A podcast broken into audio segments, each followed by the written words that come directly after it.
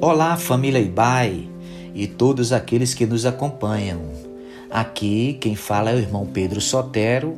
Este é mais um devocional da Igreja Batista Avenida dos Estados, em Curitiba, Paraná.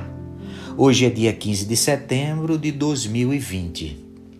Estamos numa série de mensagens com o tema Crisálida, tendo a oportunidade de revisarmos e melhorarmos nossas agendas, prioridades crenças e valores.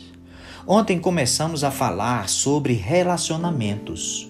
Hoje gostaríamos de abordar sobre um sentimento que pode ser destrutivo em nossos relacionamentos: a ira.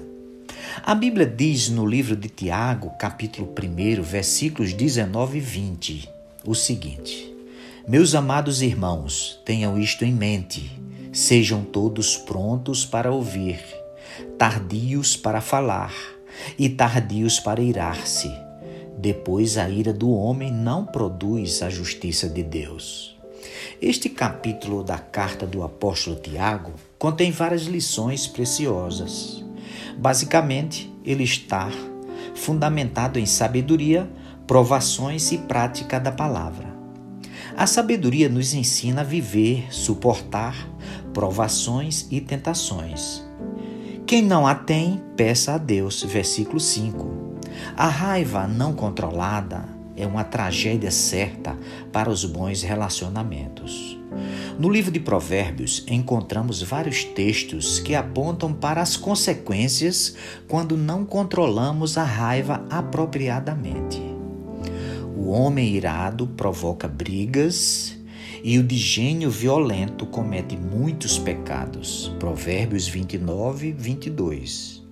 Quem é irritadiço faz tolices. Provérbios 14, versículo 17. A pessoa de mau gênio sempre causa problemas, mas a que tem paciência traz a paz. Provérbios 15, versículo 18. A raiva nunca é, na verdade, a raiz do problema.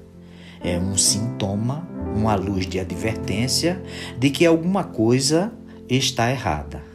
Dor, frustração ou medo são a causa da raiva. A Bíblia não condena ninguém por ficar com raiva. Em Efésios capítulo 4, versículo 26, lemos: Se vocês ficarem com raiva, não deixe que isso faça com que pequem e não fique o dia inteiro com raiva.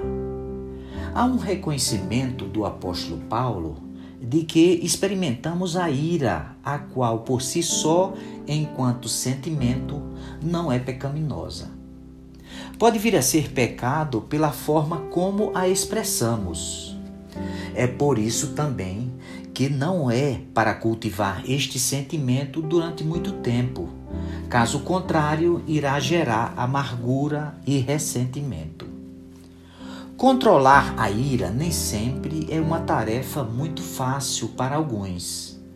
A sabedoria apontada no primeiro texto que lemos é que, para o controle eficiente da ira, devemos estar prontos para ouvir e tardios adiantar bastante o falar.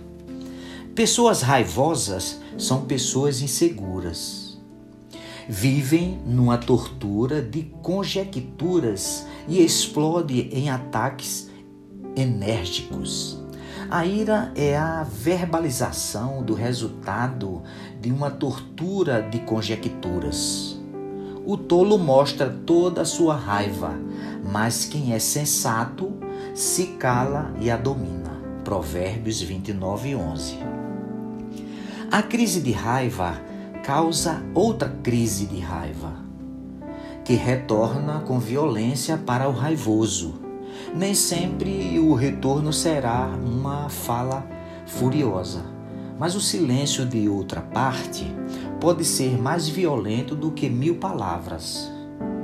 Quando entendemos que Deus nos ama e estamos seguros nele, quando compreendemos que não somos o centro das atenções e as coisas não devem ser somente conforme queremos, E finalmente, quando permitimos que o Espírito Santo produza seu fruto de mansidão e domínio próprio em cada um de nós, o nível de irritabilidade perde força.